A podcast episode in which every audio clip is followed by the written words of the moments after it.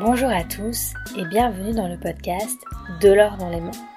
Moi, c'est Gabrielle et avec De l'or dans les mains, je vous emmène toutes les semaines à la rencontre des extraordinaires savoir-faire des artisans et producteurs de nos campagnes.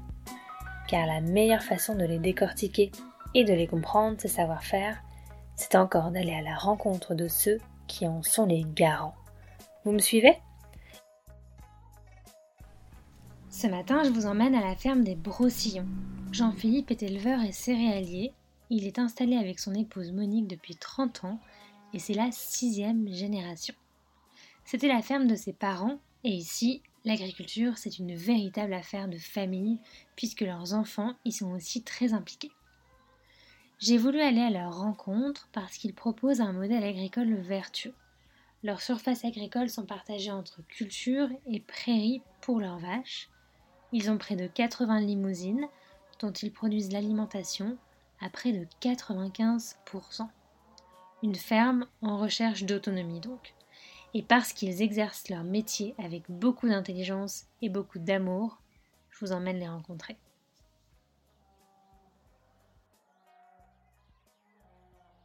Bonjour Gabriel. Bonjour Gabriel. Bonjour Gabriel.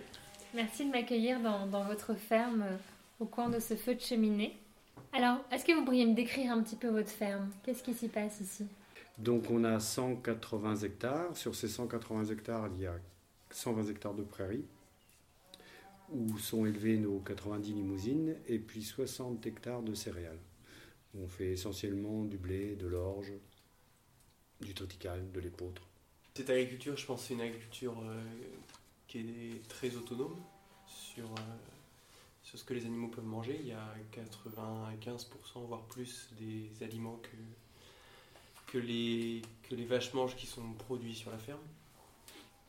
Euh, c'est ça, c'est une agriculture qui, qui essaye, enfin, qui, préserve les prairies qui sont présentes sur le territoire, qui préserve les haies par l'élevage, donc avec plein de choses derrière, notamment la, la biodiversité.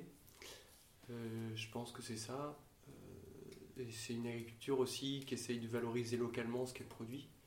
Donc euh, ce qui est fait un peu ici avec la vente directe de viande, par exemple. Et donc le terme approprié, en fait, ce serait plus l'agriculture paysanne. Parce que paysanne, elle respecte le paysage, donc la biodiversité, le local, et, comme disait Vincent, et tout le côté aussi euh, le paysan qui est constructeur du, du, paysage en fait quoi. Et euh, avec le respect de, l'environnement et puis de, des liens humains euh, et, de la vie locale. On ne met pas des 90 vaches dans les 120 hectares de prairies comme ça en toute liberté. Non, non, par exemple ici les, vaches sont, sont, On a plusieurs lots d'animaux, en gros on a 7 lots d'animaux à la fois vaches et génisses, différents en fonction de leur âge. Donc il y a sept lots d'animaux. Et ces lots, ils sont, euh, ils sont, comment dire, ces animaux-là, admettons, il y, a, un lot d'une vingtaine de vaches avec leurs veaux, parce que tous les vaches, toutes les veaux sont toujours, restent tout le temps avec leurs veaux. Et euh, sur, euh, sur ces, ces 20 vaches, ils tournent sur une petite surface de, parcelles qui, sont souvent des parcelles de 1 hectare à 1 hectare et demi. Ils mangent l'herbe pendant 4 à 5 jours. Et quand l'herbe est finie de pâturer, quand euh, elle est en gros à 5 cm de hauteur, 5-6 cm de hauteur, les vaches, on les change, on les met dans la parcelle à côté, qui fait aussi 1 hectare 1 hectare et demi, et, elles pâturent à nouveau, et etc. Jusqu'à, comme ça, c'est ce qu'on appelle du pâturage tournant. C'est-à-dire que les vaches, elles, elles, pâturent une parcelle, après une autre, après une autre, et au bout d'un mois, un mois et demi, elles reviennent à la première parcelle qu'elles ont pâturée, où là, elles re, rebroutent, re, repâturent l'herbe qui est repoussée. Parce que l'herbe est plus nutritive quand elle est plus haute? Parce que l'herbe est beaucoup plus riche en termes de valeur nutritive quand elle est, euh, au contraire, euh, basse. Ici, vous parvenez à tendre vers une autonomie alimentaire pour vos vaches? Mmh. euh, Oui, donc l'autonomie sur la ferme, euh, l'autonomie alimentaire, elle est très importante. Euh, Aujourd'hui, euh, elle est atteinte à 98%, quelque chose comme ça.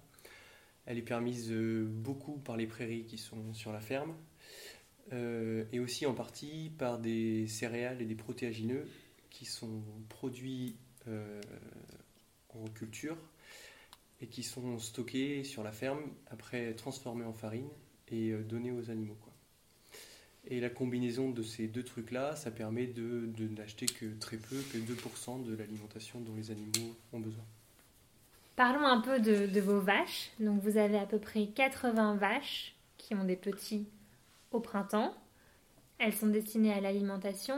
Une vache reste à peu près combien d'années chez nous avant de partir euh, pour, euh, l'abattoir Alors on a un peu plus, on a 90 vaches.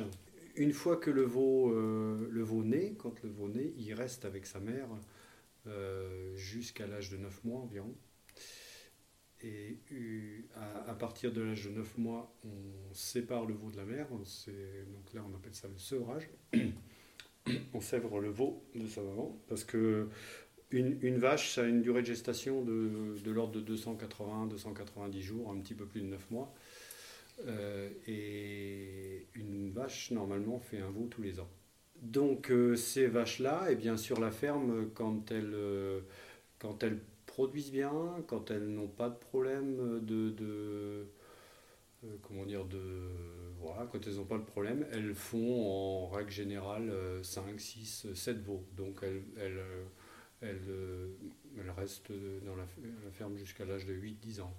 Même des fois un petit peu plus. Euh, la doyenne aujourd'hui du troupeau, euh, c'est une vache qui s'appelle Damoiselle, parce que toutes nos vaches ont un nom, elles sont toutes baptisées, et elle a 13 ans aujourd'hui. Sur, sur ces 90 veaux, comme on a un, effectif d'animaux constant, il, il, il sort de la ferme, les animaux sortent de la ferme, forcément 90 10 animaux également.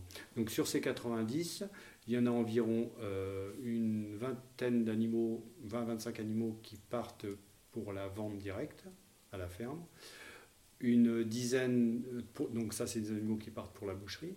Il y en a également une dizaine d'autres qui partent pour la boucherie, pour le circuit traditionnel, donc euh, soit les bouchers, soit les, oui, enfin essentiellement les bouchers. Et après tous les autres, donc un petit peu plus de la moitié, qui partent pour des. Qui, ces animaux-là, c'est essentiellement des femelles, mais également quelques mâles, qui partent pour la reproduction dans d'autres élevages. Donc des, des, jeunes vaches ou des vaches qui n'ont pas lait, on appelle ça des génisses. Donc les génisses essentiellement partent dans d'autres élevages pour faire des nouvelles vaches, pour faire des petits veaux dans d'autres élevages. Et donc les mâles, euh, il y a, quelques, il y a, a environ une vingtaine de mâles qui partent pour la reproduction, pour faire des taureaux, pour faire des petits veaux après. Tiens, celle qui est couchée, par exemple, elle s'appelle Ikea. Ce veau, euh, c'est un fils d'un tout jeune taureau qui a deux ans, qui s'appelle Obi-Wan. Donc Obi-Wan dans la, dans la saga de, Star Wars, hein, bien sûr. Euh, donc ce veau-là, on l'a, appelé, euh, comment, on pourrait l'appeler ce veau d'ailleurs hein? Donc on l'a appelé R2D2. Voilà. Donc le taureau, il a, il a, voyez, il a une vingtaine de génisses avec lui. Les animaux qui sont vendus en vente directe, le prix c'est nous qui le déterminons, c'est nous qui le fixons. Euh, et on, ne subit pas la contrainte des fluctuations de cours. Et où c'est très agréable, c'est quand euh, vous avez la personne qui vient chercher ce colis de viande et qui, qui revient la fois suivante euh, en vous faisant plein d'éloges. Euh, c'est super gratifiant. C'est super gratifiant. Et en plus, moi je reste persuadé qu'il faut que nous, agriculteurs, on, on, soit encore en lien avec avec, avec euh, un monde qui, comment dire, qui nous ignore, qui nous ignore, qui, qui ne connaissent absolument pas de ce que l'on fait et comment l'ont fait. Et ce que l'on, oui, pourquoi et pourquoi on le fait de cette façon-là. Donc c'est pour ça que c'est hyper important de, de garder un lien avec, euh, avec j'allais dire le citadin, mais c'est pas forcément le citadin, ça peut être des ruraux aussi. Hein. Euh, le, ce lien-là est super important et très très il est fondamental. Si, on ne veut pas que, le fossé se creuse encore plus, euh, qu'il n'est creusé aujourd'hui. donc il faut garder le lien. Et pour nous, la porte ouverte que l'on fait tous les ans, c'est un, moyen formidable de, communication et d'échange aussi. Et toi, Vincent, tu, as grandi parmi les vaches, non? Oui, bah pas, euh, oui, oui et non. En fait, euh, oui, oui, on, on participait aux travaux de la ferme, au quotidien, etc. Mais pas, on n'était pas non plus euh, complètement immergé dedans. On a fait beaucoup d'autres choses. Enfin là, je bosse autre part. On a, on, a à la fois grandi dedans et on a vu aussi beaucoup d'autres choses. Mais beaucoup d'autres choses aussi qui te disent, bah finalement, c'est pas si mal. Et d'où l'envie de revenir après après une, dizaine d'années euh, parti euh, de la ferme. Euh, donc voilà. C'était, c'était quelque chose d'important pour vous, la transmission avec vos enfants? Ben oui, parce qu'ils ont fait tous les trois des études agricoles, d'ingénieur agricole, donc on était content aussi de transmettre ces valeurs et, et le fait qu'ils s'intéressent à la nature et à la biologie, on trouvait que c'était des valeurs fortes pour nous. Ensuite, euh, bah, le fait que Vincent pense à s'installer et tout, pour nous, bah, ça a été super quand il nous en a parlé de plus en plus précisément, parce que bah, c'est, un rêve de transmettre tout ce qu'on a construit, bien sûr, et puis de refaire des projets ensemble pendant un moment, puisque nous, euh, c'est travailler ensemble pendant un moment, c'est pas forcément se mettre à la retraite aujourd'hui, donc il y a un moment, il va y avoir un moment de, de ensemble, donc qui va être très riche et très intéressant. Donc euh, ben, on ne peut rien souhaiter de mieux à, une entreprise en fait et pouvoir transmettre à sa famille. Voilà, fini pour aujourd'hui. Merci d'avoir passé un peu de temps avec nous. Quelques petites choses avant de nous quitter. D'abord, si vous cherchez à découvrir les vaches des Brossillons et leur acheter de la viande en vente directe, c'est à Reny, en Indre-et-Loire, sur la route d'Amboise. Si vous souhaitez me contacter, n'hésitez pas à m'écrire sur le site www.delordanslesmains.com. Vous pouvez également vous abonner à la newsletter De l'or dans les mains depuis le site. Enfin, abonnez-vous sur Spotify, Deezer ou votre plateforme favorite pour ne rater aucun épisode.